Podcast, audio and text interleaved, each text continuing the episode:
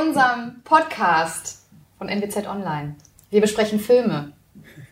Und Serien. Und er heißt Primeflix Now, verdammte Axt. so, das ist die zweite Episode. Ich weiß gar nicht, ob Sharon das schon gesagt hat, aber äh, wir sind äh, nicht lernresistent und wir sind kritikfähig und deshalb haben wir beschlossen, dass wir heute nicht spoilern. Nicht hier wird, spoilern. Hier wird nicht gespoilert. Timo, Nein, hör mal nein, auf. Ich höre auf zu spoilern. Genau, ohne Spoiler-Alarm heute. Ja, definitiv. Mit dabei sind Sharon, Hallo. André, Hallo. Timo Moin. und ich, Dennis. Willkommen. Hallo Dennis. Ja, wir haben ein vollgepacktes Programm, das wir hoffentlich in einer Stunde abhandeln können.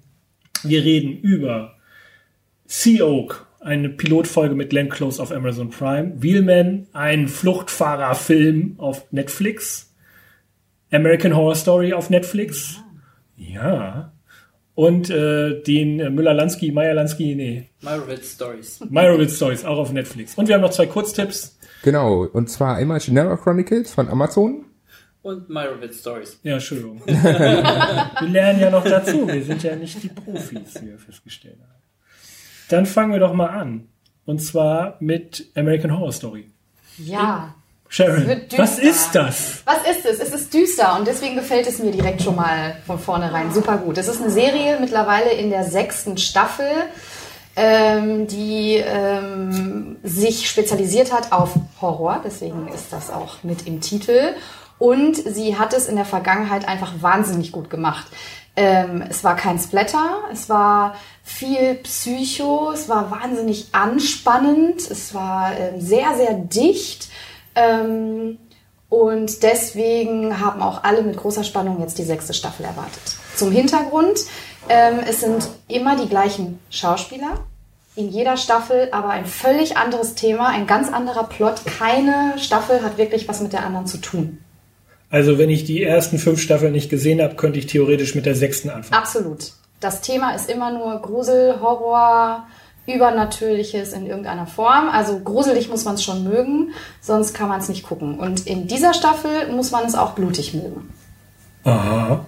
Ja, sehr blutig sogar. Worum geht's denn in dieser Staffel? Ja, in dieser Staffel geht es um ähm, Roanoke. Das ist eine Kolonie der Siedler im frühen Amerika. Schlag mich tot, welches Jahr? Wann war das? 17? Hast du nicht gesehen? Wahrscheinlich irgendwann. Die ähm, auf mysteriöse Art und Weise verschwunden ist und an anderer Stelle wieder auftaucht. Das ist der Titel, Roanoke. Ähm, und in der Staffel geht es darum, dass ein Pärchen ein Haus kauft und dort gruselige Dinge passieren. Die Art, wie es erzählt ist, darum geht es eigentlich bei American Horror Story immer, ist das Wichtigste. Also äh, in diesem Fall haben die sich vorgenommen, Found Footage gemischt mit diesen True Crime Stories, die in Amerika abgehen wie nix. Ne? Also irgendjemand hat was Schlimmes überlebt und erzählt eben im Grunde im Interview und dazwischen werden dann Reenactments geschnitten. Und diese beiden Metiers werden gemischt und daraus haben die die sechste Staffel gemacht. Also, Making a Murderer meets The Ring. Oder Blair Witch Project. Blair Witch Project meets, ja, genau, so The Ring und äh, Scare Campaign und ähm, ja, all diese Cabin in the Woods, so in die Richtung geht es. Es ist viel, viel Material für eine Staffel. Es ist sehr, sehr, sehr viel Zeug drin. Ich kann mich dran erinnern, also ich habe mal versucht, die erste Staffel anzufangen, da haben die auch ein Haus gekauft. Kaufen die in jeder Staffel ein Haus? Tatsächlich äh, kaufen die nicht in jeder Staffel ein Haus. Es gibt meistens schon ein Haus. Ähm, in dieser Staffel kaufen die ein Haus, weil es äh, ein Haunted House ist. Und dann muss man natürlich auch immer am Anfang gibt es ein verliebtes Pärchen und das möchte äh, ein tolles Haus haben und findet natürlich ganz günstig eins und keiner fragt sich, warum es denn eigentlich so super günstig ist. Und natürlich kaufen sie es und stürzen sich ins Abenteuer. Wer sind denn die Schauspieler, die da mal mitmachen? Ähm, das sind ein paar Schauspieler, die immer gleich sind. Da weiß ich jetzt die Namen leider nicht auswendig. Das müsste man dann vielleicht nochmal nachgucken. Aber ähm, es sind auf jeden Fall sehr, sehr viele bekannte, sehr bekannte Schauspieler dabei, die sich da irgendwie immer drum reißen. Kathy Bates ist ähm, so der größte Name. Angela Bassett ist auf jeden Fall auch ähm, seit einigen Staffeln dabei. Und in letzter Staffel ist auch noch dazu gestoßen Lady Gaga, die tatsächlich überraschend gut schauspielern kann. Würdest du denn vorschlagen, dass man die anderen Staffeln vorher sieht oder meinst du, ist total egal, wann man einsteigt? Also ich bin großer Fan von dieser Serie und ich kann äh, nur empfehlen, eigentlich fast alle Staffeln zu gucken. Roanoke ist in der Liste der geilen Staffeln auf jeden Fall relativ weit unten, muss ich sagen. Ähm, das, das liegt an Folgendem. Wenn man, wenn man ähm, das Thema American Horror Story und so das, die ganze Aufmachung dieser Serie gut findet, dann ist äh, Roanoke einfach am schwächsten, mit am schwächsten gemacht. Weil die einfach da viel zu viel reingeknallt haben, meiner Meinung nach. Das, wovon die Serie vorher gelebt hat, dieses dichte, angespannte Türquietsch, dahinter ist dann doch nichts und dann wartet man und man wartet manchmal 30 Minuten, dass was passiert und irgendwie weiß man auch, es passiert was. Also dieses Spielen mit der Angst, das haben die in den anderen Staffeln so toll gemacht und ähm, dieser Wandel zum Splatter, das ist kann man mal machen. Also ich bin großer großer Freund von ähm, Blutgelage mal wieder mal immer mal so, ne? Aber Rasenmäher Massaker. ja, also das äh, muss auch schon mal sein, finde ich, so ein gepflegtes Massaker. Aber in dem Fall zieht es sich einfach über sehr, sehr viele Folgen und, ähm, und es ähm, entwickelt sich nicht so weiter, wie viele andere Staffeln sich weiterentwickeln. Wenn ich jetzt meine einzige Erfahrung mit American Horror Story nochmal rekapitulieren lasse, dann fällt mir auf, dass die Folge, die ich gesehen habe, auch sexuell total aufgeladen war. Da war so mit, mit, mit so Zipperface-mäßig. Das ist total American Horror Story. Also das ist, äh, das steht Game of Thrones in nichts nach. Also da wird auf jeden Fall viel körperlich, körperliche Aktivität betrieben. Ähm, und das muss man auch auf jeden Fall abkönnen. Aber es ist halt dosiert eingesetzt. Ne? Also es ist jetzt nie, es dient jetzt nicht nur irgendwie so der Sensationsgeilheit, guck mal, irgendwie, wir müssen jetzt hier mal wieder ein bisschen so Sex, Drugs, Rock'n'Roll zeigen, sondern es hat auf jeden Fall auch immer, immer einen, einen Handlungshintergrund. Ja, So. das fand, ich muss ja zugeben, ich habe versehentlich die erste Staffel geschaut und nicht die sechste und war total, hab, die hat mich total umgehauen, eben auch deshalb. Also ich fand sowohl der Horror als auch die, die Sexszenen, um die es geht und die immer Thema sind, ähm, aber es Timo. ist ja, ist ja so. Wir haben ja gerade über Zipperface dort gesprochen. Ähm, das ist immer dezent. Also ich finde es auch gar nicht vergleich, auch nicht vergleichbar mit Game of Thrones. Ähm, da gibt's ja auch so den, den Hang zum Splatter hier dann offenbar in der sechsten Staffel, aber in der ersten gab's überhaupt keinen Splatter. Das ist eher so das gepflegte im Moment davor wegschneiden oder die Kamera woanders hinlenken oder in eine andere Szene gehen.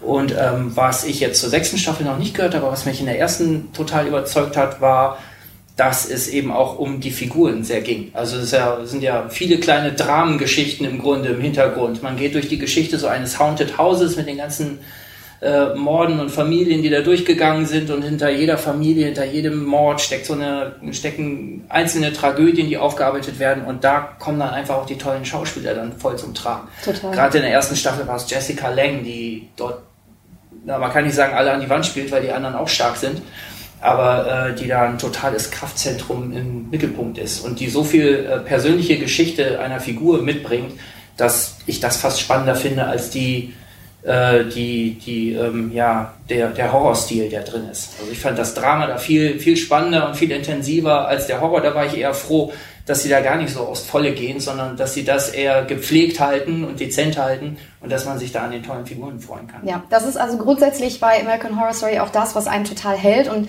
ich finde es wahnsinnig faszinierend, dass die Macher immer ein, ein neues äh, Horrorthema finden, was die so auserzählen können. Und man merkt, da sind auf jeden Fall Profis am Werk. Da ist eigentlich kein Klischee drin, da ist, da ist keine Szene irgendwie überflüssig, da ist kein Türquietschen zu viel. Das ist halt alles immer so, so wahnsinnig detailverliebt irgendwie gemacht. Ich dachte Ähm. manchmal wie in einem Popsong, da sagt man manchmal ja auch, man kennt die Melodie, man hat es schon irgendwie hundertmal gehört, aber man könnte jetzt nicht sagen, ist kopiert von da oder dort her. Und hier auch ist ganz viel drin, was man irgendwo mal gesehen hat. Ich glaube, von der sechsten hatte ich irgendwie ein, zwei Bilder gesehen und dachte, okay, Freaks, Ted Browning, äh, da kenne ich das Bild her. Oder äh, jetzt in der ersten Staffel waren Sequenzen drin, wo ich dachte, okay, äh, ähm, wenn die Gondeln Trauer tragen, Nicolas Röck, alles so kleine Sachen, so feine Zitate, die man da meint zu erkennen, aber man könnte es nicht dingfest machen. Also es funktioniert einfach für sich und was einen total mitzieht, sind die Figuren. Total. Ähm, was jetzt auch nicht heißt, dass Roanoke äh, nicht guckbar ist, aber ähm, wenn man sagt, American Horror Story hat man noch nie gesehen, dann gibt es im Grunde jetzt so zwei Level, auf denen man einsteigen kann. Entweder sagt man, man macht so Psycho-Horror, ne, wirklich, äh, wirklich äh, feine Gruselsachen. Da kann man sich natürlich auch wieder ein Genre überlegen. Also Haunted House wäre jetzt das erste. Oder man macht das gleiche in einem Asylum, gibt es halt. Das ist dann das Irrenhaus, äh, in dem sich halt viel, viel schlimme Dinge abspielen. Dann gibt es eine Freak-Show. äh, Da geht es um so einen Freak-Zirkus in den, ich glaube, 1920ern. Äh, Und das spielt sich so durch. Also es gibt dann immer diese Themen, die bearbeitet werden. Und in diesem Fall ist es eben klassisch verwaistes Haus, ähm, besessene Menschen, Geister, die nicht zur Ruhe kommen wollen und äh, Kampf um Land, das lange schon brach liegt. Aber es ist eben viel, viel blutiger und es entwickelt sich halt in so eine popkulturelle Richtung, weil eben diese diese, diese Sendungen äh, da zitiert werden, die jetzt gerade so abgehen. Vielleicht, manchmal habe ich auch gedacht, vielleicht machen die das auch mit Absicht so platt, weil diese Sendungen, die sie zitieren, so platt sind. Aber das ich weiß nicht, ob das dann wieder so mein Nerdkopf irgendwie war, der da rumgesponnen hat, weil eigentlich kann man das nicht jedem Zuschauer abverlangen, so weit zu denken und zu sagen, okay, die Szene war jetzt so platt, das war mit Absicht so platt. Also es ist schon, schon, ähm, schon guckbar, aber es ist sehr blutig und ähm, nicht so fein wie die anderen Staffeln. Gibt es unter den verschiedenen Staffeln so Querverweise, weil du sagst, das äh, ist jetzt Roanoke, das kommt ja in der ersten Staffel auch vor. Ja. Ähm, da gibt es ja eine kleine Szene, so ein, so ein Bannspruch wird dort, auch mit einer Rückblende auf, auf diese Zeit, äh, wird dort zitiert, mit der in der ersten Staffel versucht wird, einen Geist auszusperren. Du sollst doch noch nicht spoilern, Timo. Du bist es wieder. Jetzt haben wir dich Ja. hier. Was habe ich denn? Da habe ich gar nichts gespoilert. Ich, ich, ich verrate ja nicht, wie es ausgeht. Wenn ich jetzt verrate, Ja, siehst du, das habe ich nochmal rechtzeitig gebremst. Aber ich kann sagen, es gibt immer mal wieder Querverweise. Also für Nerds ist es ein wahrer Genuss in jedem Fall. Ich habe irgendwie gelesen, es gibt eine Staffel, die so Trump-mäßig unterwegs ist. Ist das jetzt die aktuelle? Die Trump-mäßig Ja, wo unterwegs so ist. Trump, Trump irgendwie eine Rolle spielen soll? Oder dass das so eine sozusagen Anspielung auf das Trump-Amerika sein soll? Ähm, das, äh, das würde mir jetzt nicht einfallen. Nee, also ähm, es gibt, ja doch, also die letzte Staffel, die Hotel, ähm, in der Lady Gaga ihren großen Ja. Auftritt hatte, ähm, da geht es um ein, überraschenderweise um ein Hotel, das gebaut wurde, auch in Anlehnung, das ist vielleicht auch noch wichtig zu erwähnen, es gibt auch immer äh, Anlehnung an wahre Begebenheiten, also Roanoke, die Kolonie in diesem Fall, oder das Hotel. Das ist ein Mörderhotel, das stand, glaube ich, in Mississippi oder so. Das hat ein Typ gebaut, nur speziell Ah, ja, um Leute abzumurksen und mit lauter Gängen und, und Fa- Fallen, um dann die Leichen verschwinden New zu lassen. Orleans war das, glaube New ich. Orleans oder so, genau. Ich glaube, Nicolas Cage hat das gekauft irgendwann. Ich glaube, das Ah. ist das Haus. ja, und Wo es das so versteckte Türen Wege und sowas und Türen, gibt, wo Gänge, die dann genau reingeschoben werden und er hat da seine Folterkammer irgendwo. ganz genau. Hält er da sein Hai drin? Weiß man das? Ist das überliefert? Nein, seine beiden hat ein Ei. Oh, Nicolas Cage. Kleiner, kleiner Tipp. Wer mal richtig Spaß haben soll, der muss einfach nur bei Google eingeben, Things Nicolas Cage Board oder so. Also dann kommt so eine großartige Webseite, die einfach mal die, die ersten Sachen auflisten, die Nicolas Cage sich jemals gekauft hat. Das Haus ist da mit dabei und äh, zwei Albino-Cobras und ein Hai Ich meine und ein ja. verst riesiger versteinerter Dinosaurier, Privatjets, Schlösser. Wenn man das Geld hat, ne? halt so warum nicht? braucht, ne? Einfach. Er hatte das Geld dann ja irgendwann nicht, deshalb wurde es halt witzig. Ja, aber äh, dieses Hotel ist halt, äh, das gibt es wirklich und äh, das ist da in, in Anlehnung dran. Ähm, und im Grunde geht es dann in dieser Staffel darum, ähm, was da übernatürliches so alles passiert, um jetzt auch da nicht zu viel zu verraten. Es ist, ähm, es ist Glitz und Glamour der 20er Jahre. Es ist wahnsinnig schön. Also das Set ist alleine, um sich das Set mal anzugucken, muss man da reinschalten, weil es ist so unfassbar, unfassbar schön gemacht. Ähm, und das, diese Staffel begleitet dieses Hotel einfach durch die, durch die ganzen Jahrzehnte. Also das heißt, es kommt irgendwann auch hier an und da wird dann auch immer gerne wieder draufgehauen, so wie denn die Welt sich entwickelt hat, weil die Bewohner im Grunde schon sehr lange, sehr, sehr viele Jahrzehnte dort wohnen und die ganze Zeit auch begleiten und beobachten von diesem Hotel aus, das sich eben nicht ändert und äh, kritisieren da auch schon ordentlich. Insofern kann ich mir vorstellen, dass das gemeint ist. Okay. Ja, dann werde ich wohl mal reingucken. Ich finde das ja sehr überzeugend. Du hast mich mit die, wenn die Gondel Trauer tragen und Freaks überzeugt. Das muss ich mal reingucken. Freut mich. Kathy Bates. Kathy Bates hat einen Hackeball in der Hand. Ja, schneidet sie Füße ab? Auch. Das kann sie ja, das wisst ihr ja. Na Moment, das war ein Hammer. Ach, das war ein Hammer? Bei Misery, wenn du das Echt? Das war ein Hammer, ja. Oh, okay. Genau. Tut mir leid. Aber auch ein Hammer kommt vor. Eigentlich kommt alles vor. Alles, mit dem man sägen, schneiden und hacken und verletzen kann. Das volle einem. Programm. Ja, also Ja. man darf nicht zart, zart beseitigt sein. Also, American Horror Story, sechs Staffeln, läuft auf Netflix. Läuft auf Netflix. Sind auch alle Staffeln da? Ja, sind alle Staffeln da. Und ist, glaube ich, FSK alle 18, Staffeln. oder? Bitte? Ist, glaube ich, FSK 18, oder? Auch sogar? Ah, ja, einen PIN eingeben. Man muss seinen PIN parat Wie haben. ist dein Pin? 66666 ist meine Nummer. Ah, ja, du Biest. ähm, gut, dann kommen wir weiter, machen wir weiter mit äh, André. Du hast jetzt gerade gar nichts gesagt. Warum schweigst Ich du? war, ich war, ich schweige, weil ich ähm, kein besonders riesiger Horrorfan bin, Tatsache. Also Psycho, Thriller und alles ja, alles wo dann Horror und Splatter anfängt, ist so irgendwie gar nicht meins. Außer Final Destination, aber gut, da bin ich auch geschädigt, das habe ich als Kind schon geguckt. Du meinst wie, was passiert dann? Maschine der Sesamstraße. Nein, ich meine Final Destination mit zehn Jahren, das war ein Fehler. Seitdem schaue ich keine Horrorfilme mehr. Ja gut, dann kann ich, kann ich mithalten. Ich habe Ja. mit, mit acht Jahren die Trailer im Kino der Kindervorstellung gesehen von The Fog, Nebel des Grauens und Wow. Freitag der 13. Das habe ich auch geguckt, aber nicht mit. Die Eltern haben sich danach alle beim Kinobetrag Ja, das war kann ich nachvollziehen. Mein schlimmster Horrorfilm waren die Gremlins. Den habe ich mit fünf im Kino gesehen. Gremlins ist doch kein Horrorfilm. Ich, ja, mit fünf schon. Mit fünf schon. Und dann habe ich danach, äh, meine Eltern fanden es voll witzig und sagten, ah, guck mal, hier so kleine Puppen. Weihnachten! Ja, und äh, eigentlich war der Film, da waren viele Kinder in dem Kino damals, aber ähm, mich hat das terrorisiert jahrelang. Ich hatte eine Stoffpuppe, die musste dann leider verschenkt werden von Gizmo, weil ich den nicht, weil er hat mich nachts angestarrt. Aber Gizmo der hat mich angestarrt. Solange du ihn nicht badest, passiert ja nichts. Heute nicht ab. Gizmo kannst du schön singen. Aber äh, André, du hast einen Kurztipp für uns. Genau, und Amazon zwar Prime. Shannara Chronicles, ähm, zweite Staffel ist jetzt raus, läuft jeden Donnerstag. Erste Staffel kam letztes Jahr. Eigentlich eine Produktion von MTV, von einer Buchreihe. Und zwar von Terry Brooks. Der hat ähm, diese komplette Saga geschrieben. Höchstwahrscheinlich wird es, auch wenn Amazon und MTV das so weiterführen, sieben Staffeln geben, schätze ich mal. Wobei man sagen muss, ähm, die erste Staffel von Shannara Chronicles beginnt im zweiten Buch. Oh Gott. Das erste Buch wird viel zu kompliziert. Ja, Ja, das erste ja. Buch wird komplett ausgelassen, weil das irgendwie total Herr der Ringe ist. Anscheinend. Er war damals ein großer Fan davon. Was ist denn das Thema? Und genau, das Thema ist, ähm, die Welt geht in einer Apokalypse unter, großteils, äh, Atomkrieg und alles Mögliche. Ja, ich höre und ähm, ja, dann wird's wieder interessant. Kaum sterben Leute.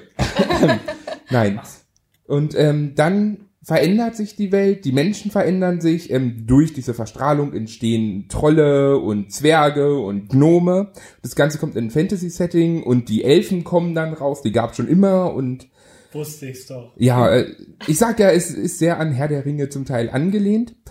Ähm, und dann muss man sagen, beginnt diese erste Staffel eigentlich etwas anders als das Buch und führt einen ziemlich gut in diese Fantasy-Welt ein, in diesen Elcrease, das ist ein Baum, ein magischer, der beherbergt sozusagen die ganzen Dämonen vom letzten Dämonenkrieg, der ja leider nicht gezeigt wird, weil man ja erst im zweiten Buch anfängt. Also kennt man diese Hintergrundgeschichte gar nicht so richtig, wird aber nach und nach erklärt. Ja, und es fängt an, einfach, dass dieser Elcrease anfängt zu sterben, die Dämonen kommen wieder, keiner will das glauben.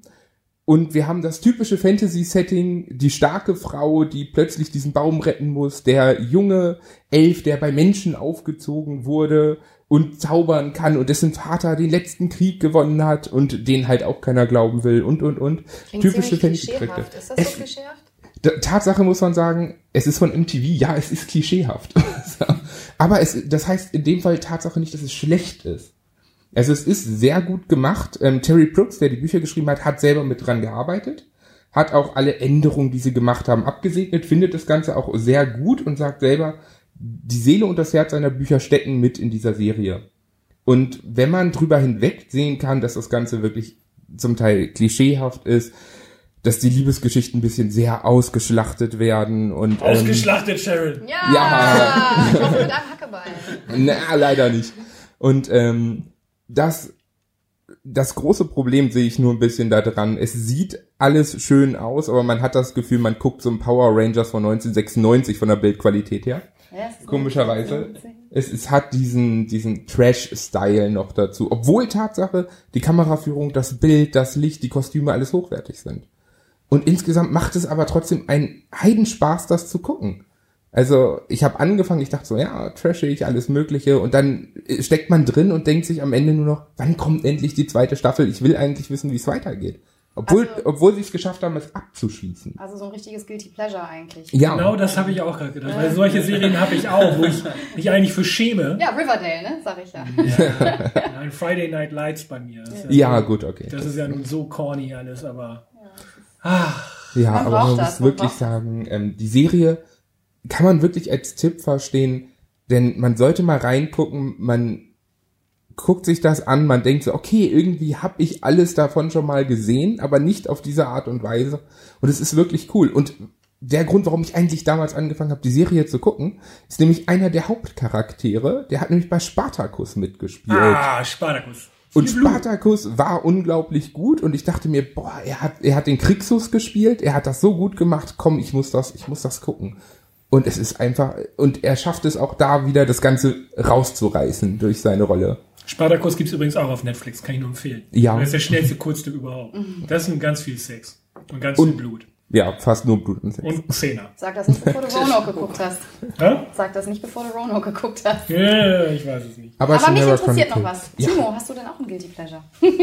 Ich habe gerade überlegt, aber ich glaube ähm, auf Netflix oder Prime, ich glaube ein aktuelles nicht. Das wären dann eher irgendwelche, irgendwelche alten Sachen. Bei Power Rangers merkte ich kurz auf und dachte, okay, da wäre ich dabei. Also, Herr der Ringe trifft Power Rangers. Ja. Shannara Chronicles gibt's auf Amazon Prime. Genau, Zwei richtig. Zwei Staffeln. Die zweite läuft, kommt jetzt jede Folge donnerstags raus, gerade aktuell. Erste ist komplett raus. Und ist das so, also MTV ist dann relativ jugendfrei, nehme ich an, ne? Ja, Tatsache, es ist, es ist komplett jugendfrei. Gut. Timo hat auch einen Kurztipp. Ja, ich habe mir angeschaut äh, My Rabbit Stories. Ähm, das ist im Grunde ein klassischer Spielfilm. Auf Netflix produziert und läuft auch nur auf Netflix, könnte aber so auch im Kino gelaufen sein. Wo man, wenn ich einmal einhaken Ja. darf, dazu sagen muss, es wurde gar nicht für Netflix produziert. Nee? Nein, und zwar der Drehbuchautor und Regisseur hat das Ganze eigentlich einfach so produziert. Er finanziert seine Filme auch immer selber. Und es sollte eigentlich mal ein Kinofilm werden. Und Netflix hat sich dann eingeklinkt und hat gesagt, uns gefällt das Ganze so gut, wir unterstützen dich. Und dann kam es zuerst in den Filmfestspielen in Cannes, wo es auch super ankam. Und dann hat Netflix es halt draufgepackt. Ah, okay. So kann's gehen. Oh. Ähm, das erklärt dann auch, warum, im- warum man im Grunde fast alle, die da mitspielen und eben auch den Regisseur aus äh, Kinoproduktionen vorher kennt. Also äh, Regisseur und Drehbuchautor ist Noah Baumbach. Der, Ja. Ja. Kenne ich irgendwoher. Ja, der hat äh, Francis H. gemacht. Ein Film, äh, so ein Indie-Film, der total toll ist und total empfehlenswert und den auch viele toll finden äh, aus meinem Freundeskreis. Und Drehbuchautor bei Wes Anderson war der. Daher kenne ich ihn. Ähm, bei, ähm, wo war er das? Tiefseetaucher. Da hat er das Drehbuch geschrieben. Ja, Drehbücher macht er echt super. Und seine Filmkunst ist auch verdammt gut. Ich fand, also bei Wes Anderson kann man dann hier schon äh, ansetzen. Der Film hat so ein bisschen was Wes Anderson-haftes, finde ich. Es ist, also man kann es auch kleinem Genre zuordnen. Es ist eine Tragikomödie über eine Familie in New York. Äh, es geht, äh, ja, die Familie Mey- Meyerowitz äh, heißt sie. Es geht vor allen Dingen im Kern aber um einen Vater und seine drei Kinder. Der Vater, gespielt von Dustin Hoffman, Den auch. der, ja, den kennt man auch irgendwo her. Auch äh, alter Kinohaudegen natürlich.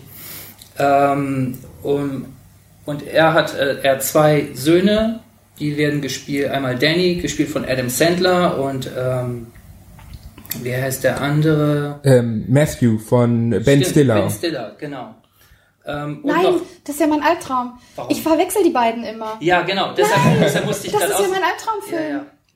Das, das geht mir auch so. Und Mein gerade, verwechsel ich die schon. Wobei Adam Sandler finde ich ganz furchtbar. Also da wäre ich normalerweise, da wäre ich normalerweise gerade äh, komplett raus sofort. Ach so, okay, du meinst allgemein. Ja, ja. Also wenn ich normalerweise kann ich kann ich mir eigentlich kaum einen Film mit dem angucken. Ähm, ben Stiller dagegen ist ein ganz großer Schauspieler auch, finde ich inzwischen und Ja. hat sich da super etabliert. Naja, also die beiden spielen äh, Halbbrüder und äh, dann gibt es noch eine Schwester, die allerdings so ein bisschen, Jean heißt die, ein bisschen im Hintergrund steht. Ähm, worum geht es? Ähm, der Vater ist im Grunde ist, ist ein Künstler, der äh, in Rente gegangen ist, der äh, mittelprächtig erfolgreich war. Er war, hat an einer Uni als Dozent gearbeitet. Er hatte, ähm, konnte als Bildhauer konnte er Ausstellungen machen. Er ist bekannt genug, um mit äh, großen Künstlern befreundet zu sein, aber nicht bekannt genug und erfolgreich genug gewesen, um viel Geld zu haben. Also gerade so imposant genug, dass er seinen Kindern mächtig Respekt einflößt und ziemlich Macht auf sie hat aber eben nicht so erfolgreich, dass man ihnen ein sorgloses Leben ermöglichen kann. Und das jetzt, klingt nach was Royal ist für ein Tenenbaum so ein bisschen. ja genau, also es ist nicht weit weg von Royal Tenenbaum und man kann es auch schön vergleichen. Bei Royal Tenenbaum ist ja alles überzeichnet. Die, dort die, die Vaterfigur äh, hat ja mit einer furchtbaren Lüge, wenn ich mich richtig erinnere, äh, die ganze Familie gegen sich aufgebracht und nun versucht er die irgendwie zurückzugewinnen. Äh, bei The Meyerowitz Stories ist das alles viel kleiner. Das sagt doch einer der beiden Söhne irgendwann mal. Ich kann, den, ich kann meinen Vater gar nicht wegen irgendeiner großen Sache hassen, aber es sind so diese ganz vielen kleinen Dinge, diese ganz vielen Nadelstiche über die vielen Jahre hinweg, die, ja, die uns kaputt gemacht haben. Und ähm, es geht auch, es gibt nie den großen Konflikt, der ausbricht in dieser Geschichte, sondern es äh, fließt so ganz langsam, so ganz langsam dahin. Ähm, das, äh, und gerade in diesen Kleinigkeiten ist dieser Film dann unheimlich faszinierend, was diese Vater-Sohn-Geschichte und auch das Verhältnis dieser beiden Brüder angeht, Ben Stiller und äh, ähm, Adam Sandler. Adam Sandler, genau. Der eine ähm, war Künstler, also beide, alle haben eigentlich eine künstlerische Ader.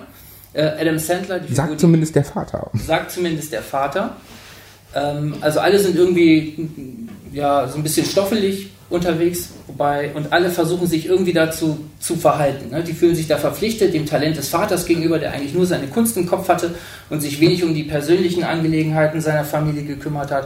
Und der eine reagiert so damit, dass er irgendwann gar nicht mehr äh, äh, künstlerisch arbeitet und im Grunde nie sich eine vernünftige Existenz aufgebaut hat. Da setzt, also ich verrate auch nichts, weil das ist der Status quo, als der Film beginnt. Ähm, ja. ja, ja, kein Spoiler. Also die Situation ist die, der Vater ist alt, das Haus soll verkauft werden, die ganzen Werke sollen verkauft werden, also ein ganzes Familiengrundgerüst zerfällt in dem Moment und dadurch in dem Moment fragen sich eben auch die Söhne, wo stehen wir eigentlich, wie stehen wir eigentlich zu unserem Vater?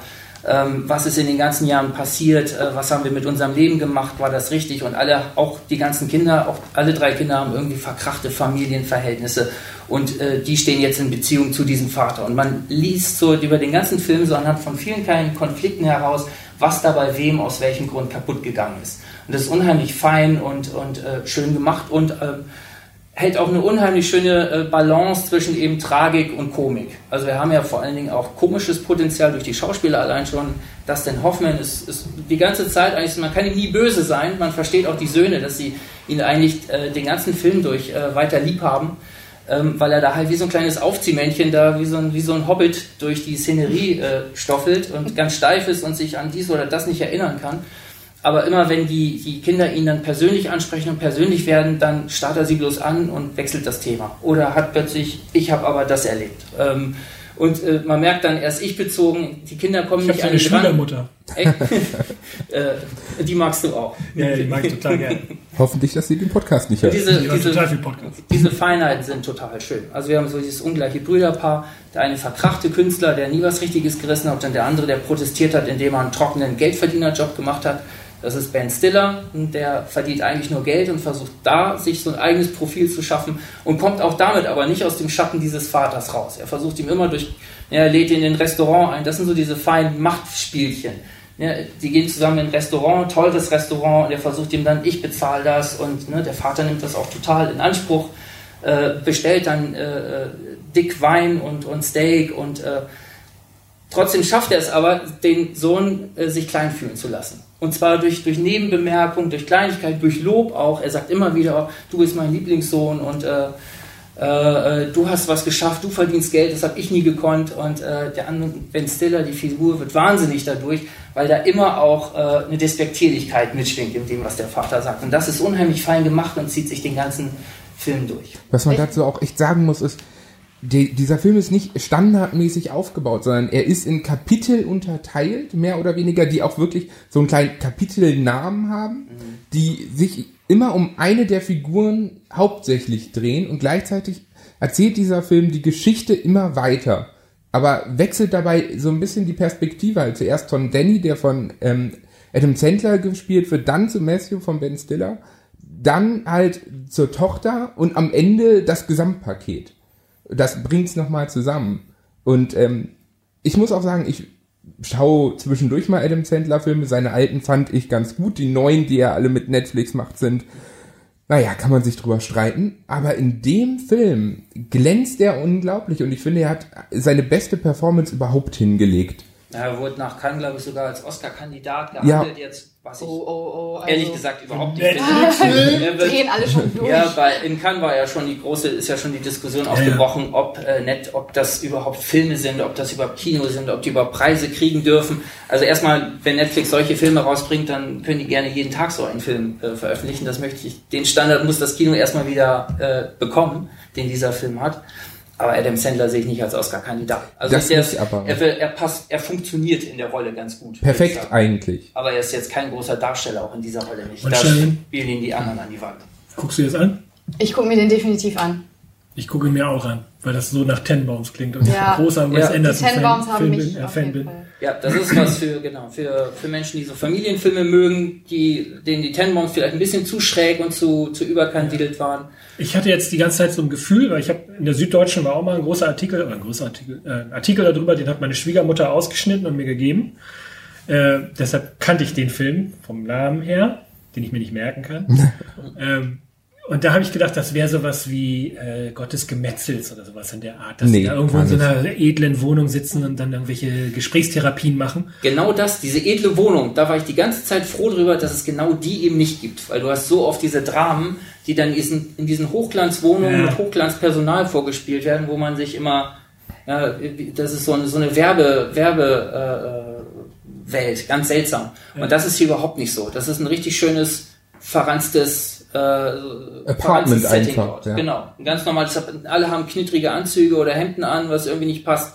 Äh, Ben Stiller ist zwar Businessmann, hat aber auch eher ja, so, so einen schemenhaften, so, so einen besseren Konfirmandenanzug an. Also das ist alles sehr, auch da sehr fein gearbeitet. Also, Und filmisch halt auch von, von der, der Film ist halt nicht dieses Hochglanz, was man sonst hat, so von wegen äh, mit, mit mächtiger Kamera aufgenommen und allem möglichen, sondern man hat die ganze Zeit so ein Bildkrisseln drin, wie man es von früher kennt, was dem Ganzen nochmal eine ganz andere Stimmung verleiht. dann stimmt das Teaserbild halt überhaupt nicht, ne? Weil Nee. ich habe den ja schon auf der Liste gehabt Ja, und das nee. Teaserbild, das war für mich so eine Art erwachsenes Gossip Girl, ne? Irgendwie so. Du weißt, dass jeder ein anderes Teaserbild kriegt, ne, häufig. Ja, aber bei mir war es halt ne, tatsächlich so, dass dann irgendwie die stehen dann da, weiß ich nicht, laufen da die Fifth Avenue entlang oder was und diskutieren miteinander. Und da habe ich auch tatsächlich, so wie du, Dennis, auch so ein bisschen den Impuls gehabt, boah, die therapieren sich dann da aus und ne, irgendwie arbeiten Ja. da ihre ganzen Familiengedöns auf. Ich weiß nicht so genau. Aber trotzdem hat mich dann, also der, der, also insgesamt hat es mich halt so überzeugt, dass ich den auf jeden Fall sowieso.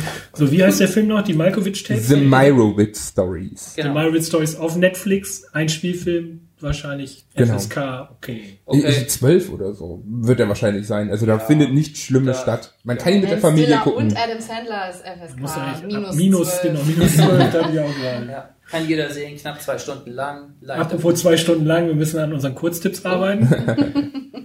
Dann kommen wir gleich zum nächsten Netflix-Film, auf den sich Sharon so freut, weil sie ihn, glaube ich, scheiße findet. Das behauptet Und ich ihn total gut finde, nachdem ich länger drüber nachgedacht habe. Nämlich Wheelman, auch auf Netflix. Äh, ein, ein Genrefilm aus dem Genre der Fluchtwagenfahrerfilme. Das ist ja nicht so und in der groß. Aufmachung erinnerte der mich auch komplett an Drive mit Ryan Gosling. Total. Deshalb habe ich ihn lange nicht geguckt, als er da war. Ich gedacht, ah, das ist ja nur so eine Drive-Verarsche. Nein, Verarsche nicht, aber Imitat. Und äh, dann habe ich ihn mir doch angeguckt und ich fand ihn dann äh, ähm, sozusagen, je länger ich drüber nachgedacht habe, umso besser fand ich ihn und jetzt finde ich ihn richtig, richtig gut. Ähm, es geht um einen Fahrer eines Autos, der wird nur so Wheelman genannt im ganzen Film. Oder es ist, äh, er hat keinen hat kein, hat keinen Namen, der namenlose Fahrer. Das kennt man ja auch. Ähm, der irgendwie äh, angeheuert wurde, um zwei fremd, ihm nicht bekannte äh, Bankräuber zum Überfall zu fahren. Und äh, dieser gesamte Überfall läuft komplett schief, weil er plötzlich einen Anruf kriegt von jemandem, wo er denkt, das wäre der Auftraggeber, der dahinter steckt und der ihm sagt, er soll die beiden Leute einfach mal bitte da sitzen lassen und mit dem Geld einfach losfahren. Und wenn er das nicht tut, dann hat er nämlich Pech, weil er, weil der Typ den anderen beiden Leuten erzählt hat, dass sie ihn umbringen sollen, sobald sie im Auto sind und in Sicherheit sind. Und dann entwickelt sich das Ganze. Also man kann nicht so viel verraten. Was man sagen, kann, ist, dass in dem Film unglaublich viel telefoniert wird. Ja.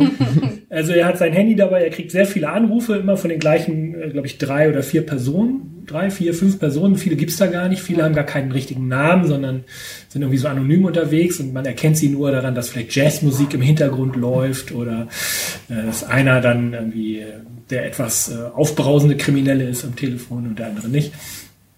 Ähm, und dann ist das so ein unglaublich geradliniger, wie ich finde, Actionfilm, der wenig Handlung hat, der aber sehr kurzweilig ist und dann am Ende ein, also einfach ein sehr schönes Ende hat für mich und der auch experimentell ist, weil das, was sie nämlich versuchen in dem Film, ist, dass, dass ähm, ein Großteil des Films wird aus der Kameraperspektive aus dem Auto erzählt. Das heißt, auch wenn der Fahrer den Wagen verlässt, blickt die Kamera durch die Windschutzscheibe und kriegt mit, was außen vor dem Auto passiert. Und alles, was nicht im Blickfeld der Windschutzscheibe ist, kann dann, können die dann gar nicht sehen, die Zuschauer. Was nicht so schön ist, ist, weil er konnte es nicht durchziehen. Also eigentlich wäre es schön gewesen, wenn er dieses Experiment den gesamten Film durchgezogen hätte, aber das macht er nicht. Also es gibt so ein paar Stellen, wo das halt nicht geht, glaube ich. Und wo man ihm auch dazwischen gegrätscht hat und gesagt, nee, das wird nicht, müssen wir jetzt anders machen. Apropos Zwischengrätschen. Ja. Muss ich jetzt auch mal dazwischen reden. Genau, Sharon. Ähm, die Handlung, die, ähm, da, also da muss ich ähm, sagen, das sehe ich ein bisschen anders, dass es nicht so viel Handlung gibt. Ähm, Klönk. ähm, dass es nicht so viel Handlung gibt. Die Handlung spielt sich halt ab, sie spielt sich nur außerhalb der Kameraperspektive ab. Das fand ich tatsächlich ganz spannend. Ne? Also du hast eben diese vier, fünf Protagonisten, ähm, du hast aber immer nur diese eine Einstellung. Ja. Ne? Die Leute rufen an, aber rundherum ist sozusagen das Chaos. Und dieser Typ, der bündelt das in seinem Auto und muss versuchen, in alle Richtungen sozusagen diese Handlung sozusagen abzukriegen. Und das Chaos ist spürbar. Also Ja, man wird selber hektisch dabei. Ich Ja, habe mich selbst erwischt dabei, wie ich denke, jetzt geh doch ran. Ganz ehrlich, ich habe gedacht, das ist Don't Hang Up meets GTA 5. Dachte ich aber auch, weil Don't Hang Up hat mich total daran erinnert. Dieses, dieses Ganze immer in dieser Telefonzelle, jetzt nur in einem Auto. Ja, und dann, ja, und GTA irgendwie. Das ist ja auch so, der, der ist auch vom Typ her so wie dieser Hauptcharakter aus GTA, ne? Äh, Voll der Rough-Typ, so voll gestresst und alle nerven mich und so leicht Gangster, aber ähm, man darf, glaube ich, ruhig verraten, dass er auch äh, eine Familie hat, die eine Rolle spielt, natürlich. Und, Natürlich, äh, das ist so das Klischee. Er hat natürlich eine Tochter So und genau, eine, das ist eine Ex-Frau und es ja. geht ums Sorgerecht und das Ja. kann man auch sagen. Also es sind so klassische Versatzmuster da drin in dem Ganzen. Aber mein Eindruck war, als ich den Film geguckt habe, dass er sich doch so abhebt von dem, was ich kenne aus diesem klassischen Heist, Fluchtwagenfahrer-Genre, dass ich das, dass mir das einfach Spaß gemacht hat. Ja, der war nicht, Von der war schon Kamera- straight. und er war einfach so kurzweilig. Und man hat mit Frank Grillo einen Typen als Hauptdarsteller gefunden, der da auch perfekt reinpasst. Das ist ja so ein kerniger Typ, der, ähm, also der auch, der spielt auch in einer anderen Superserie mit, die ist, glaube ich, ich weiß gar nicht, ob man die in Deutschland sehen kann. Kingdom heißt die. Das geht um die Mixed Martial Arts Szene, wo er so ein Kampfstudio-Typen. Das glaube ich in Deutschland noch nirgendwo zu Es gibt, sehen. glaube ich, so einen wilden Kabelkanal, wo sie das zeigen über, was weiß ich, äh, einer von den 8000 Kanälen, die bei Kabel Deutschland oder so oder T-Entertain oder wie der ganze Scheiß heißt, laufen. Aber den fand ich zum Beispiel ziemlich gut. Was, wer mich total genervt hat, ist die Tochter. Also, Ja, aber Töchter nerven immer in Actionfilmen. Ja, aber die ist wirklich so, sie wirkt einfach als Charakter einfach nur so nach dem Motto, wir, wir brauchten eine Person, die ihn nervt, die noch mehr Stress reinbringt und die zeigt, er ist ein Familienmensch und eigentlich ist er ein total toller Typ und macht alles nur, weil er das für seine Familie macht. Das, So das darf ungefähr. doch nicht spoilern. Äh, Nein, ich meine, das merkt man ja gleich am Anfang. In den ersten zwei Minuten ruft ja diese Tochter schon an. Ja. Und schon da geht sie einem einfach nur auf den Sack. Aber ganz ehrlich, Entschuldigung. das ist ja ein Teenager. Und Teenager sollen einem ja auf den Sack gehen, glaube ich. Das ist relativ realistisch, so wie sie einem auf den Sack geht in dem Film. Ja, Meine realistisch Erfahrung ist es. Teenager-Töchtern. Ich war super als Teenager. Ja. Ich sage nur 66666 und was weiß ich, was man da noch Kann muss. ich nochmal auf den Punkt gebracht kriegen, warum ich das gucken soll? Ich habe den nicht gesehen und habe dieses, ich kenne dieses Genre ganz gut, mochte Drive auch gerne, aber hätte so ein bisschen über und würde Der ist Also kurzweilig, der ist kurzweilig, Kurz der ist straight filmisch ein Experiment und deshalb finde ich den interessant. Also Film ist vor allen Dingen gut gemacht. Genau, Und er erlaubt sich auch nicht so viele Fehler. Also das, was Ja. wir jetzt immer bemängeln, der rutscht ins Klischee ab und so, das hält sich halt total in Grenzen. Ja. Und dadurch, dass er so kurzweilig ist, machst du überhaupt keinen Fehler damit, den zu gucken. Und er macht zum Beispiel auch an einem richtigen, also er hat ein richtiges Ende. Also es ist so, das Ganze wird nicht auserzählt bis zum letzten, finde ich. Also es, ne, man könnte da noch zehn Minuten ranstricken und das Ganze noch in eine andere Dimension auflösen. Man hätte es so. aber auch schon früher beenden können. Hätte man machen auch, können, aber aber es, es, ich fand schon ziemlich cool. Es gibt eine Sache, die mich stört, das ist sein Privatwagen, aber da, das wäre ein Spoiler. das finde ich, das passt Ja. nicht so richtig Ja. rein mit dem, mit, mit dem Grundsetting, das da so Das gibt stimmt. und so. Da fragt man sich, warum hat er dann dieses Auto und sowas. Aber das ist so der einzige Fehler. Ich finde, das richtig Geile ist die Inszenierung. Das Drehbuch ist möglichst schnörkel, also wirklich schnörkellos geschrieben. Es hat viel von diesem, ne, wie du sagst, äh, in der Telefonzelle und dann der Anrufer, der einen immer nervt und man muss immer Sachen machen. Also es hat viel Hektik. Ähm, aber dieses aus dem Auto erzählen, das finde ich total geil. Wenn der zum Beispiel das Auto verlässt und dann ein Dialog führt, dann ist das gedämpft. Dann Ja. kommt das gedämpft rein. Und du hast wirklich, der Zuschauer hat das Gefühl, er fährt mit. Das ist mein Gefühl, das ich hatte. Und das bringt das Ganze irgendwie in Wallung. ja, vor allem, weil die Kamera immer auf dem Rücksitz ist. Ja, genau. Also man, man fühlt drin. sich, als wenn man hinten drin sitzt und einfach Beifahrer ist. Ja, es gibt das, das ähm, ein Problem, finde ich, das der Film hat, ist, dass er teilweise auch ganz interessante Charaktere einführt, die dann verloren gehen im Laufe des Films. So, gerade seine beiden Genossen, seine Spießgesellen, die er am Anfang da äh, aufnimmt, die sind, die sind geil eigentlich als Charaktere. Total. So. Da kriegt man auch, die sind auch bedrohlich. Auf, beide auf unterschiedliche Art und Weise. Das, wie gesagt, fängt Das ganz, sind so Rough Boys, ne? So richtige, so jeder ist so ein Gangster-Typ auf seine Art irgendwie. Aber so zusammen- unterschiedlich und nicht genau. klischeemäßig Und die auch alle sich ergänzen und dann immer, wo man merkt, die kennen sich vielleicht schon von anderen Jobs und irgendwie werden die immer wieder zusammengewürfelt auf der Straße von, weiß ich nicht, L.A. oder so. Also so irgendwie, es hat so ein bisschen was Klischeehaftes, aber auf so eine coole Art. Also wie so Saufkumpane, die zwischendurch mal zusammen Bruch begehen. Wo, Wobei er ist eher so, finde ich, der Typ wie aus The Transporter. Also dieses sehr äh, darauf berufene, alles ähm, Ja. richtig und strikt zu machen und seine Regeln zu befolgen. Genau, also jeder Fluchtwagenfahrer hat Regeln. Das wissen wir ja. Das Klischee Ja. gibt's Das auch. Nur, also das, das Bild des Fluchtwagenfahrers wird dann an einer Stelle auch nochmal aufgebrochen. Weil, aber wie gesagt, ich will nicht spoilern. Ich finde, dass das ein Film ist, den man sich echt angucken kann. Vor allen Dingen, wenn man Bock hat. Man muss gar nicht, man- also man darf nicht auf Klo gehen während des Films. Dann hat man was verpasst, weil das geht so schnell mit den Telefonaten, man verliert ganz schnell den Überblick, was da jetzt gerade passiert. Und wenn man dann zum Beispiel eine Szene nicht sieht, versteht man gar nicht, warum, was da gerade zehn Minuten später passiert. Das ist ja das schön bei Netflix, man kann Pause machen. Genau. Über das Tablet mitnehmen. ja, oder? Timo, jetzt habe ich dieses Bild im Kopf. Aber so kurzweilig ist er nicht, dass man ihn komplett auf Toilette sehen könnte. Aber äh, ich sage nochmal, Wheelman äh, von Jeremy Rush mit Frank Grillo in der Hauptrolle auf Netflix sollte man sich angucken, wenn man solche Heist-Movies, Fluchtwagenfahrerfilme mag. Und im Gegensatz zu Drive gibt's auch keine Jacke, die man danach kaufen muss.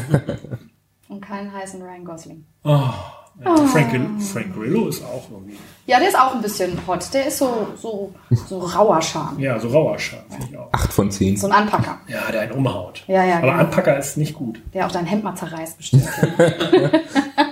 Oh Gott. Tablets auf dem Klo, zerrissene Hemden. Was ist das für ein Podcast heute? So. Ja, ne, gucken, Timo. Oder? Ja, ich habe, ja, ich, Notieren. Ich bin etwas überzeugter, als ich vorher war. Also, Er wird es nicht gucken. Wir fragen das, wir werden das im nächsten Podcast nachhalten. testen, wir Fragen stellen zur Handlung. testen werden. Das große Wheelman-Quiz. Das wird kommen. Kann sich schon mal drauf einstellen. Welches Auto fährt er denn privat? Das werden wir mal Äh, fragen. so. Äh, jetzt kommt noch Sea Oak. Ja, Es gibt ja immer, oder es gab ja immer diese Pilot Season auf Amazon Prime, wo die sozusagen testen, welche Serien vielversprechend sind und einfach nur den Piloten da einstellen und dann kann man abstimmen darüber. Das haben die jetzt inzwischen so ein bisschen eingedampft. es hat Trotzdem. auch, glaube ich, kein Pilot es wirklich zu einer Serie geschafft, oder? doch, doch. Man in the High Castle zum Beispiel. Ja gut, Aber Amazon ist drüber, also die sind ähm, dazu drüber übergegangen, ähm, einfach ganze Staffeln zu bestellen. Die haben auch gesagt, was soll der Scheiß. Ne? Ich hätte ja gern den Akte X, äh, den, die Serie vom Akte X-Macher weitergesehen. Bin ich ehrlich. Die kam mit als eins dieser ersten Projekte raus, was das anging. Ich weiß gar nicht mehr, wie sie heißt. Das war eigentlich ein ziemlich cooler Pilotfilm und auch wie jetzt Sea Oak auf Englisch, das muss man dazu sagen. Diese Pilot-Sachen von Amazon sind ja immer auf Englisch, also nicht unbedingt für jeden direkt was. Ja, das stimmt. Aber wie gesagt, wir reden über Sea Oak. Das ist eine Pilotfolge. Klassisches Comedy-Format. Klassisch ist relativ. Äh, äh, Im Sinne der, der Laufzeit, nämlich 30 Minuten. genau, ungefähr. zwei, 32. Irgendwie sowas. Also sehr kurz. Mit Glenn Close in der Hauptrolle. Und ich versuche jetzt mal in zwei Sätzen zu sagen, worum es geht. Glenn Close spielt die Tante Bernie und mit ihr wohnen noch drei ihrer äh, zwei Nichten und Und ein Neffe. ein Neffe. Und das ist so richtig schön White Trash. Ja. Die, also die haben es zu nichts gebracht, die haben kein Geld, die wohnen in einem schlechten Viertel. Ähm, da, in so einer kommt Wohnsiedlung. hört man ein komisches Geräusch wie von so einem Eistruck und plötzlich sagen, oh, nicht schon wieder. Dann schmeißen sich alle hin und gehen in Deckung. Es gibt auch zwei kleine Kinder dann noch in diesem Haushalt äh, von diesen Von, von den Nichten, genau. Genau. Ähm, also ohne Mann schwanger geworden und dann ist klasse. Also wirklich White Trash ohne Ende. Und äh, dann schwer, werfen sich alle auf den Boden, dann gibt es eine wilde Schießerei draußen, dann fährt dieser Wagen wieder weg. Man weiß nicht, was passiert ist, aber es ist total abstrus. Wie gesagt, ähm, die, die wohnen da und die Tante stirbt nach einer Home Invasion, wie man das so nennt. Also irgendjemand ist da wohl in der Abwesenheit der Nichten und Neffen eingebrochen und die Tante ist tot. Und was dann passiert, das kann man spoilern jetzt schon, weil das ist sozusagen die Prämisse für die gesamte Serie ist. Äh, Tante kommt aber als Zombie wieder, äh, entsteigt ihrem Grab und sagt, ey, scheiße, jetzt mache ich alles anders. Das kann ja wohl nicht wahr sein. Und ist nur am Fluchen. Ähm, sagt, äh, ich bin als Jungfrau gestorben, jetzt vögel ich aber jeden durch, der, der bei drei nicht auf dem Baum ist. Und ist halt so, als. Sieht der, sie denn aus wie ein Zombie? Ja, Ja, halt, ja. Das ist viel Glück. der, das ist so wie der Exorzist auf Crack irgendwie. Das ist sogar auf Speed eher. Das ist so, also, wenn man möchte den Exorzisten rufen und sagen, treibe diesen Teufel aus. Also sie ist halt kein klassischer Zombie, sondern sie ist einfach so wie besessen. Ja, also an den Augen sieht man, sonst ist sie Ja. einfach nur dreckig, weil sie halt gerade aus ihrem Grab gestiegen ist. Und man muss halt sagen, das passiert ja erst ganz am Das Ende passiert ganz davon. am Schluss dieser Folge, aber das ist halt, wie gesagt, der Satz, der Genau. die Serie am besten beschreibt. Und man ist jetzt, ich bin total gespannt, was diese Frau jetzt alles anders macht, weil sie sagt, I will fix it, I will fix you. Und dann meint sie, ich, repariere Genau. hier alles, ich werde das alles richtig machen, damit ihr endlich mal euren Arsch irgendwie aus- Genau, aus sie will ja auch kriegt. ihre Nichten und ihr Neffen halt fixen. Genau. Und das ist großartig. Es ist großartig gespielt. Ähm, die ganzen Nichten und Neffen sind so herrlich Es hohl. ist unglaublich. Kennt man da jemanden von? Ähm, Nicht wirklich. Moment. Also, also- also mir ist niemand aufgefallen. Ich muss ganz kurz gucken.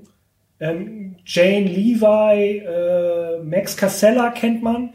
Das ist Max Casella ist der äh, Winnie Dalpino gewesen von Wunderbare Jahre ist das, glaube ich, ne? Oder ist das Dougie Hauser? Ich weiß nicht. Nee, nee. Äh, Wunderbare Jahre ist der. Ähm, nee, das muss, muss ich Kennt man auch Jahre ist schon so hat, er- lange hat er her. irgendwann mal bei Sopranos mitgespielt. Also die die Ach so, äh, das auch nochmal so Die. Darsteller sind alle relativ unbekannt, bis auf ähm, Glenn Close halt, die man nicht nur aus Damages kennt, sondern äh, die ja früher mal berühmt geworden ist mit äh, verhängnisvolle, nee, Affäre. Affäre. Ja. Ne? Genau. James Van Der Beek, den kennt man Ja. noch.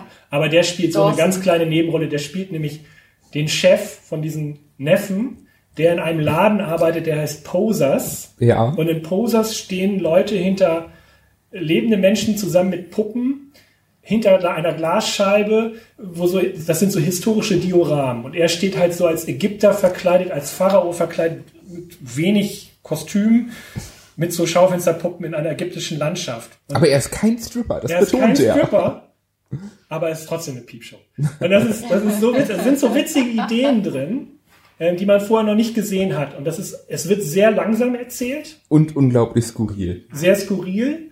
Ich finde, die Musik ist noch, passt, es passt noch nicht alles, aber es ist halt der typische Amazon Pilot, das heißt, da ist noch nicht alles perfekt. Ähm, der Typ, der Regie geführt hat, ist eigentlich ein Videoregisseur. Der hat so Kendrick Lamar Videos und, ähm, na, wie Und heißt daher der? auch die Piepshow. Ja, ja. ähm, also der hat eher Musikvideos gemacht als, alle, als irgendwas anderes und der Typ, der es geschrieben hat, das basiert auf einer Kurzgeschichte von ihm, hat auch noch nicht so die richtigen Sachen gemacht. Das heißt, eigentlich kommt das von unbekannten Leuten, die so ein bisschen Fame haben, aber die eigentlich niemand kennt. Aber das ist ja halt das Geile an diesen Portalen, ne? dass da auch endlich mal Leute zum Zuge kommen, Ja. die halt nicht erst irgendwie sich durch halb Hollywood gevögelt haben müssen. Ne? Also das ist ja einfach das Tolle.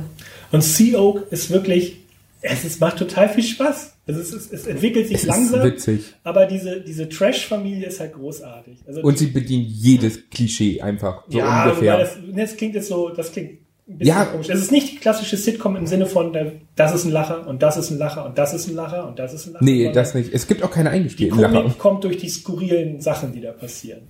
Also es ist so dieses, es hat so was Für Fans von? für Fans von, ja, auch da, die Royal Tenenbaums würde ich sagen. Kann man auf jeden Fall nennen. White Trash. Glenn Close als White Trash Zombie muss eigentlich schon reichen. Ja, also die spielt das vor allen Dingen sehr Sehr gut. Am Anfang ist sie, ja. ist sie relativ, die hat nicht viel Auftritt am Anfang, aber die Präsenz, die sie hat, nachdem sie aus dem Grab wieder da ist, die ist so irre. Und wie die Nichten und die, die, äh, der Neffe reagieren darauf, ist auch großartig. Ja, Also aber Klingt für mich ein bisschen nach Arrested Development irgendwie. So von der ja, so ganz her. leicht könnte man in vom die Stil, Richtung wie es gedreht ist, finde ich, ist das, kommt das relativ nah. Auch so Mockumentary so ein bisschen. ja, es ist, es ist nicht Mockumentary, aber es ist realistisch. Also es ist, Ja, trotz dieser durchaus. bizarren Einfälle wirkt es so, dass es tatsächlich so sein könnte. Ach, Ich liebe dysfunktionale Familien, in denen alles Ja, die ist höchst Äh, dysfunktional. Da funktioniert Das nichts. ist auch so geil. Es gibt dann dieses Treffen nach der Beerdigung der Tante, wo Max Casella, der glaube ich der Vater ist von Ja, einer der Nichten oder irgendwie, irgendwie. so, ne, ne, der dann sagt, der dann versucht über eine Metapher den Leuten beizubringen, dass sie doch jetzt das als Zeichen nutzen sollen, um den Arsch hochzukriegen und sich einen Job zu suchen. Und diese Metapher ver, verpufft so in diesen leeren Gehirn von diesen, von diesen Nichten und Neffen. Das ist so größer. Es ist auch so, so wunderbar, wenn die Nichten da sitzen mit ihren eigenen Kindern. Er ist der Einzige, der eigentlich noch Arbeit hat, Ja. so ungefähr. Kommt nach Hause, die haben gar nichts gemacht und dann so, ja, wir mussten den ganzen Tag babysitten. Ja, aber das sind eure eigenen Kinder. Ja, und es gibt, also es ist auch so, so, so, das ist auch so klassisches, ähm, ja, dies, dieser amerikanische Unterschied wird halt, weiß nicht, ob die so passend äh, porträtiert wird, aber Teilweise. es gibt so dieses, dann kriegt das Baby halt diesen, diesen Schokosirup in die Milchflasche mit reingedrückt und dann gibt sie das dem Kind und dann sagt der, der Neffe so, äh, ja, ähm, dann meinst du nicht, dass sie irgendwann total fett wird und so? Und dann nimmt sie diesen Schokosirup, bin ich total fett geworden? Also sie ist so, das ist so stumpf, dass es gut ist. Und es ist nicht auf den schnellen Lacher aus, sondern das ist etwas, was sich langsam aufbaut. Also ich musste wirklich die ersten 10, 15 Minuten dieser halben Stunde, musste ich wirklich mir erstmal Ein Bild davon machen, mich was da überhaupt überwinden, ist. weiter zu gucken, weil ich fand, dass es halt so sehr gemächlich erzählt wurde und dieses Setting sich aber dann relativ gut entwickelt. Also klasse, kann ich nur empfehlen. Ja. Muss man gucken. Sollte man auf jeden Fall gucken, wenn man gut Englisch kann, muss man dazu sagen. Also ich finde, es ist nichts für jemand, der gerade so das leichte Schulenglisch beherrscht. Dann geht doch einiges Also, Sharon, flöten. darfst das nicht gucken. Frau B. Deswegen. Aber wenn es gut läuft, dann äh, wird ja auch eine deutsche Version kommen. Also, Hoffen wir, wir also mal. ich hoffe mal, ich kann mir nicht vorstellen, dass sich Amazon das Ding durch die Lappen gehen lässt, weil äh, auf IMDb, okay, da sind jetzt noch nicht so richtig viele Stimmen drauf, aber da ist das schon bei, einer, bei einem 7,1 Rating angelangt. Das ist eigentlich schon ganz gut, finde ich, für Ja, für Und ich, ich glaube schon, dass sie den Namen Glenn Close auch so gut finden, dass sie dem Ganzen das grüne Licht geben werden. Das ist Glenn- aber auch das, weshalb das Ganze, glaube ich, gerade auch viel geguckt wird, wegen diesem Namen drin. Wenn das der ist nicht der drin Name, der, wäre. der zieht, aber es würde wahrscheinlich auch mit jeder anderen Darstellerin super gut funktionieren. Jessica Lang. Zum Beispiel. Lady Gaga. Man weiß es nicht. Also, meine Empfehlung auf jeden Fall. Und André ist ja auch mal. Ja, auf jeden Fall. Sollte man gucken. Gut. Wir haben eigentlich fast gar keine Zeit mehr. Wollen wir noch mal kurz über Herr der Ringe sprechen? Ja, finde ich schon. Wir sollten, wir sollten es zumindest ansprechen. Amazon will Herr der Ringe als Serie rausbringen. Und es soll ja Ewigkeiten schon eine Herr der Ringe Serie kommen. Und es gab immer ein Nein von demjenigen, der das Ganze entscheidet. Und zwar dem Vorsitzenden von Tolkien Estate, dem Christopher. Enkel, ne? Also- Genau, sein Enkel, der immer gesagt hat, nein, ich will nicht, dass das Werk meines, äh, ja, Und jetzt wissen wir, verwurschtelt warum, wird. Weil es war wohl immer nur eine Frage des Preises. Nee, er ist zurückgetreten. Ach so. Er ist zurückgetreten und es wurde gleich vom nächsten. Eine Frage des Chefs. Genau. so. Er hat gesagt, mit mir nicht. Er ist 94, er ist zurückgetreten und kaum war er raus, hieß es, ja, wer will eine Serie machen? Ja, nun muss man auch sagen, Deadline schreibt, dass die Serie wohl allein die Rechte, dass man es machen darf, ohne Produktion, ohne Schauspieler, ohne CGI, ohne irgendeinen Schnickschnack, nur die Rechte 200 bis 250 Millionen Dollar gekostet haben. ja, Witzka. man, man muss halt sagen, für die Filme hat die Rechte Tolkien ja selber noch verkauft und das halt 1960. Und ähm, je, dann auch mit dem Merchandise und sowas. Und jetzt äh, fängt's an, ne? Jetzt geht's los. Aber es soll vor der Herr der Ringe spielen. Ja, genau, soll davor spielen. Hä? Ja, im Herr der Ringe Universum. Also äh, Lauter Fragezeichen im Raum. man muss ja sagen, Also Hobbit oder dazwischen? nein, nein, es, vor Herr der Ringe und Ach, vor der Hobbit passiert ja noch, man äh, passiert ja das erste und das zweite Es gibt Zeitalter. einen ganz berühmten Elfen, der dann vorkommt, der heißt Jar Jar. Ich dachte, jetzt korrigiert mal diese idiotischen Filme, die gedreht wurden. Nein, die, die ja auch gerade ähm, der Enkel unglaublich scheiße fand, weshalb er immer gesagt hat, nein, es wird keine Serie geben. Ähm, aber jetzt ist es halt wirklich so, es soll wahrscheinlich irgendwann, weiß ich nicht, erstes, zweites Zeitalter. Es gibt ja sehr, sehr viele Geschichten. Äh, Tolkien hat ja das Silmarillion geschrieben. Das ist so ein Atlas, ne? Ja, genau, wo, wo so alles Mögliche vom ersten, zweiten Zeitalter, Schmieden des Rings und alles Mögliche stattfindet. Man muss sagen, das Universum bietet genug Material. Braucht man echt noch eine Serie? Braucht man diese Hallo, sagt der Star. Trek-Fan? Star Wars, Star Wars. Ich Was, bitte Star das Wars? direkt zu korrigieren. Achso, ja, sagt Auf der Star gar Wars-Fan. keinen Brauchen, brauchen wir noch einen neuen Film von Star Wars? Nein, den brauchen wir schon lange nicht mehr. Aber Den- das ist ein eigener Den hat man Podcast. schon bei der alten Wenn du mich Trilogie. ranten hören willst, gib mir gerne eine Stunde Zeit. Demnächst. Nee, aber die Frage ist, braucht man es? Klar. Die andere Frage ist, wenn sie es gut machen, warum nicht? Also, man die muss Frage, jetzt die ich mir stelle, André, ist, lohnt sich das für Amazon? Ja, das Also, ist die Frage. die, also die 250 wollen hier, also die haben jetzt die Pläne für das eigene Streaming-Portal über den Jordan geworfen. Das ist jetzt in der letzten Woche oder so passiert, dass sie sagen, na, wir machen jetzt kein eigenes Streaming-Portal. Das, was wir haben, ist okay. So. Und ähm, anscheinend sind die Filme und die Videos sind die größten Treiber bei Amazon gerade, um Prime zu benutzen. Was man ja früher hatte, damit man schneller seine Lieferung bekommt Ja. und weniger Versandkosten zahlt, wenn wir uns richtig dran erinnern. Ähm, aber wird das den Run auf Amazon Prime auslösen? Amazon Serie? braucht das. Ganz ehrlich, Amazon braucht das. Netflix bietet viel, viel mehr Serien, Eigenproduktion, hat das Budget jetzt auf 8 Milliarden aufgestockt für nächstes Jahr. Ne, über 130 neue Serien und, und, und kommen nächstes Jahr bei Netflix raus. Amazon benötigt einen großen Runner. Und mit Herr der Ringe versuchen sie es wahrscheinlich. Und sie haben sich gleich die Rechte für eine, noch eine Spin-off-Serie gesichert, damit man das Ganze auch richtig. Aber ganz ehrlich, kann. das ist, klingt für mich so ein bisschen so, wie wenn bei DSDS einer steht im Casting und dann sagt, ich singe jetzt hier Whitney Houston. Weißt du, wo alle schon sagen, boah, bitte mach doch irgendwie vielleicht was Kleineres erstmal so, ne? Warum denn dann direkt Herr der Ringe, wo sich gerade die Filmemacher schon über Jahre so die Zähne dran ausgebissen haben? Und Aber wo auch sehr gestritten wird. Aber es ist, war Das erfolgreich. stimmt, aber wie lange das gedauert hat, wie viele Diskussionen es gab, ne? Und bis die dann mal wirklich zum Punkt gekommen sind und gesagt haben, okay, das können wir jetzt so sozusagen auf die Leinwand bringen, da sind wir alle mit zufrieden. Und dann als Serienmacher zu sagen, ich nehme jetzt hier direkt das Unverfilmbarste aller Zeiten. Und, Ja, äh, Aber das gerade die Sachen können zum Teil gut werden. Hat man ja bei Cloud Atlas, dem Film, gesehen. Immer unverfilmbar. Er ist nicht. Timo runzelt. Ja, ja, gut, ja. Der Er ist für alle, die das Buch nicht gelesen haben, ein sehr guter Film. Atlas? Ja, für alle, die. Der Blick Ja. war großartig. Jein. Ne, und Leider können wir keine Also nein. Übertragen. Aber, ähm, Aber ich mag Amazon, Amazon nicht so. ich auch nicht. Amazon muss einfach auch total aufrüsten, weil Netflix Ja. aufrüstet und weil Disney sein eigenes Streaming-Portal macht mit der angekündigten eigenen Star Wars-Serie. ja. Die kommen wird, wo auch noch keiner weiß, du weißt, die sagen, es wird eine geben.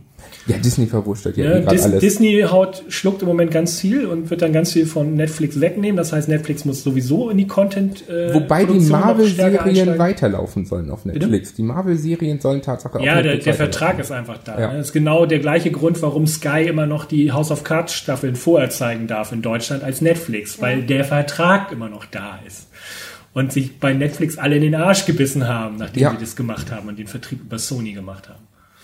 Egal. Zu Recht. Aber, wer ist dafür? Herr der Ringe, was sagst du, Timo? Ich, Ich bin dafür. Ich bin auch dafür.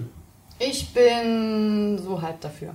ich bin so halb dafür, weil ich nicht weiß, wann ich den ganzen Scheiß noch gucken soll. Ja, das In auch. diesem Sinne beenden wir diesen Podcast Was ist heute. mit einem Vor, Vor äh, Aufblick auf nächstes Mal? Ah ja, was ist nächstes Mal? The Sinner. The Mit Sinner. Jessica Biel. Sharon möchte jetzt schon mal äh, Ich habe großen Fakten Redebedarf. schaffen. Ja. Ich bin ja immer noch für Ozark, aber ja, Osak bin ich auch für, aber müssen wir gucken, was da noch so drin ist. wir schauen mal, lasst euch überraschen, würde ich sagen. Genau. Also den Podcast äh, Primeflix Now kann man hören über iTunes, abonnieren. Wir freuen uns auch über jeden Kommentar und jede Bewertung. Es wäre schön, wenn wir ein bisschen Feedback bekommen. Über Stitcher, das ist für die Android-User ganz interessant. Ähm, über Soundcloud, auf NWZ Online, Podcaster.de. podcaster.de. Wie noch was vergessen? Äh, wir sind auch noch auf anderen Portalen, habe ich gemerkt, aber nicht freiwillig anscheinend. Was? Was sei denn passiert? Dann ist er denn reingestellt. Also in diesem Sinne, ich sag schon mal Tschüss. Tschüss. Tschüss.